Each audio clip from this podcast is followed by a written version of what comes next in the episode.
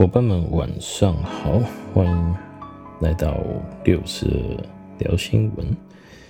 今天是十二月二十六号，现在的时间是晚上几点？十一点五十四分。那么依照往例啊，本节目没有任何赞助商，以后也找不到赞助商。今天的特别来宾是呃，Johnny Walker 蓝牌，蓝牌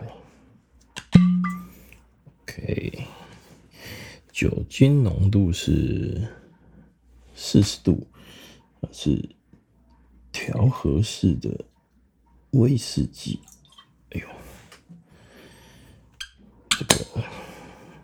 非常的顺口，不错。好，那接着来聊本周新闻。先看第一则好了，这一则新闻是《工商时报》在十二月二十五号金融市场的保险专区，然后它的标题是。私福险费率，金管会要求全面精算。内文是说，保险局二十四号的时候呢，公告了寿险精算签证的说明，呃，要求精算人员全面检视二零二零年销售的私福险费率，不足的话呢，费率不足的话，要提出。费率调整的建议，呃，再来呢，这个费率啊，必须要通过审查才能够上架。那另外还有要求，针对私福险，还要去检视它的合理性跟妥适性，呃，确保它这个。实际发生的验证跟保单设计的时候的假设是否一致哦？诶，这个是有关于这一则新闻。那我就回头去看了一下这则新闻上面写的这个公告，的确，这个公告里面呢有十六页，在十六页里面。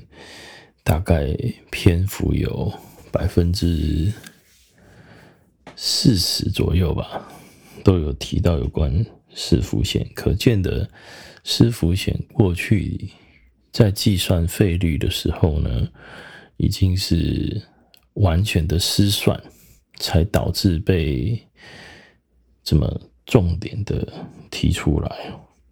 那。反过来讲，我觉得客户可以规划到这类型的产品就是好的。呃，长期如果都是这样，当然不好，因为变成保险公司会会赔钱嘛。那赔钱对整体保护是不好的。但就前一阵子的新闻也提到，这种叫乌龙保单。乌龙保单就算错了，所以少数人如果买到的话，那只能说就是买到赚到了。特别在过去，我在看保证给付这件事情，我个人不是那么认同保证给付，因为我这种产品的目的是为了照顾真的失能的人，那。他在年轻的时候，或者是有工作能力的时候，失去了工作能力，作为一个呃损害填补的情况，他没办法工作了，所以损失就是他的收入。那如果这个时候有一个替代性的收入进来，那就可以照顾好他自己，避免拖累家人。是保险的本质嘛？我觉得很好，但是后面的这个战国时期哦，就是各家保险公司都提出，呃相当诱人的呃，不管是条件也好，费率也好，或者是给付的金额也好，都已经有点变成红海的情况了。所以这样的情况对保险公司的体质是不好的。我我比较赞成是没有保证给付，就是一般只要还呃被保险人还存活，就持续给付的这这类型的产品了。呃，那我我是乐见这样的情况，因为毕竟保险公司体质一定要稳定，才能够达到安定的效果，不然每次。客户都说啊，那这间倒了怎么办？那间赔不出来怎么办？那当大家有这个疑虑的时候，保险公司的财务也不会健全啊。那另外看一下现在还可以销售啊，或者说是这一波在十二月三十一号没有停售的部分产品，例如有一些是属于定期型的失能保险。目前还没有收到公告，所以我想在明年的第一季到第二季的时间，将会是以这类型的产品作为失能保障的销售主轴。原因是因为呢，呃，这则新闻里面还有提到，二零二一年在四月交出来的精算报告。必须要针对于失能险来做补充哦，所以非常有可能第一季应该不会有新的失能险产生，这个是从这则新闻去反推的啦。可是现在的定期的失能保险，例如说，呃，全球人寿里面就有一个产品呢，哎，两个产品目前没有收到停售公文，远雄人寿也有。产品没有收到停售公文，我如果没记错的话，台湾人寿应该有一个产品也是定期的，没有收到停售公文。我想就这几家这个失能保险的附约型的产品来讲，其实它条件并没有改变啊。我指的条件是说，针对于费率来讲，它没有提高，或者是给付内容。并没有做调降，那条款也没有做变更。那其实就反观来讲，客户用这类型的产品来做保障，我我真的觉得也很好哦。因此，明年第一季看来还有这这这些产品可以去做销售。那搭配上我们这个第四季的这些新闻，然后发的这些。保险局的新闻稿，我我我认为可以去凸显明年第一季还可以销售没有调整费率的这些产品呢，凸显它的好处。哦，这个是我想我我我看到这则新闻，我我会运用这则新闻去跟接下来要碰面的客户，他还没有做规划是能保险的人，来去跟他做一个对照。哦，就是现在还可以买的话，那。其实是要好好把握的哦。好，这个是我对这则新闻的看法。那我们进入第二则新闻。第二则新闻呢是《工商时报》在十二月二十二号国际产业的精选专题，它标题是这么写的：比特币市值明年冲上一兆美元。那它的内容呢是提到越来越多的投资机构，就是投资这个比特币哦，嗯，特别有些像是对冲基金的经理人啊，或者是一些投信公司的这些执行长，都公开支持比特币成为数位黄金的理论，甚至可以取代。实体黄金的价值哦，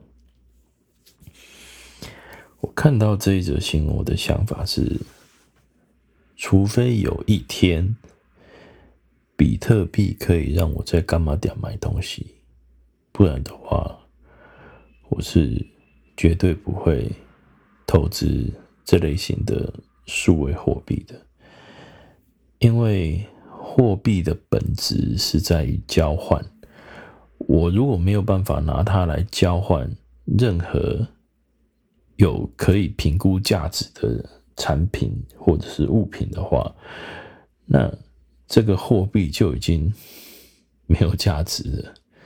所以，除非那一天到来，我才会把比特币视为可以真正使用的等值交换的工具。所以目前我对待这则新闻是这样，因为曾经也有客户问我说：“哎，那你怎么看待这什么比特币呀、以太币呀、哦这些所谓虚拟货币的的这什么？就是我的看法是什么了？”我我的回答跟今天一样，除非我可以拿着它。随意的购买产品，我在网络、实体店面都可以消费，那它才会是我认可的货币。再让我们看今天的第三则新闻呢，是十二月二十四号《经济日报》的 A4 版焦点，它的标题是这么写的。半数受雇者年薪不到五十万，主那内文是说，主计处公布去年二零一九年薪全年薪资的中位数呢是四十九万八千块，也就是说有半数大约有三百九十八万的受雇者。年薪在四十九万八以下，月薪平均不到四点二万哦。那它里面又提到一点，就是有一个平均，另外一个平均数，这个平均数呢，我看一下怎么写的，是总平均的薪资成长率，嗯。他是这么解读的哦，就是说，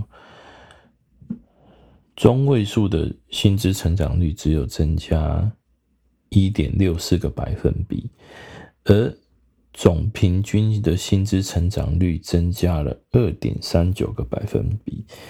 换句话说，就是高薪的人加薪的幅度是比较高的。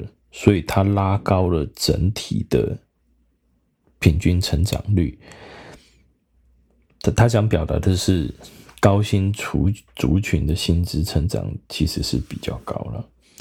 那为什么我会对这一则新呃新闻有兴趣？就是保险业的情况其实也是相同的。这个因为保险也有分保险。公司的业务员也有分保险经纪人公司的业务员，那这个统计其实是没有统计到保险经纪人公司，因为保险经纪人公司全部都是承揽制。那这边是属于统计受雇员工或者是受雇于保险公司的业务人员哦。呃，那反观于现在保险经纪人的业务人员，他的薪资结构一样，高薪的。收入是越来越高，但是收入比较低的，它普遍的成长其实很慢的。但是也因为这样子，我更乐观于保险业，因为代表有在做事的人其实是不多的。虽然什么统计数据目前登录于寿险业的哦，寿险。人身保险业，然后就寿险业的呢，有二十二万人。那再加上登录在保代或保金的业务人员呢，有八万人，加起来就三十万人，所以才会有三十万大军的这种说辞哦。那还有其他的，把如果把登录在产险公司的业务人员啊，加一加，诶、我刚刚有上去工会看了一下，呃，大概是在三十七万人左右。好，那如果用刚刚那那则新闻来看的话，有一半的人其实是收入是普遍是不好的。那普遍不好。其实很多人，我我我觉得他是没有没有在工作啦，就是没有作业，但是他只登录在这边，也就是说他没有在跑客户。那他没有在跑客户，所以就会让那些勤跑客户的人呢就有机会了。所以人数虽然看起来很多，但真正愿意花时间、付出努力，然后。去去拜访客户的人，我认为是非常少的。那如果因为这样子呢，就代表你愿意努力、愿意去跑客户的人呢，你就你你你的你的机会就大大的增加了。那大大增加之后，收入自然就会大大增加。我是看待这件事情呢、因为我发现，不管是在我现在的单位。或者是我过去所待过任何一家保险公司的单位，它都呈现这个状态。我目前已经进入第十七年了嘛，我现在做十六年半。呃，我很庆幸呢，我是属于薪资成长算是呃有在增加的人，因为我跑客户，我认为相对比较起来。我还算勤劳哦，而且我都不是去找客户聊天，我都是去真的去拜访客户，然后好好的告诉他们有关于保险，有关于他的需求。那我真的是坚持做财务需求分析，从保障到退休。那客户也因为我的坚持，所以也都能够认同。我跟他们谈的一些观点，然后设计的产品，那因为需求会随着年纪啊、家庭结构啊、想法而改变，所以当他需求改变，他就会来调整他的保险的内容。所以我觉得只要勤跑客户，收入自然会很好。这个行业从来不缺不作业的业务员，所以。这个太重要了，我觉得看到这些新闻，我对保险业是充满了机会，因为大部分部分的人根本就不不去作业啊，很多人来开个早会以后，就准备要订便当了，啊，订完便当就就吃吃饭聊天，吃饭聊天之后就上上网，然后滑滑那个网页，看一看就四点，那四点就回去了。所以我我发现办公室通常大概在四点左右就没有人了。好，没有人，如果他是去拜访客户的话，那他的业绩一定会很好。但是普遍性的呢，八十二十法则呢，也适用在保险公司或者是我们现在的单位，甚至可以说是九一法则，就是。百分之十的人其实会做了大部分的业绩，而百分之九十的人呢，普遍的业绩都不好。那不好，我觉得有个很大原因就是没有去跑客户，没有想尽办法的去找到客户，因为所有人都有名单的问题，所有人都有不知道下一个客户在哪里的问题，但是只有一种人。能够有好的业绩，就是他不断的在想办法、想方设法的去找到客户哦。这想办法的方式有太多太多太多了。诶，可是很多人就不做啊，所以他收入自然不好啊。那他他不做，我我做啊，他的客户就变成我的客户啊。这个是我看待这件事情的想法了。哦，这就是这个礼拜的新闻。那就大家晚安喽下礼拜再见了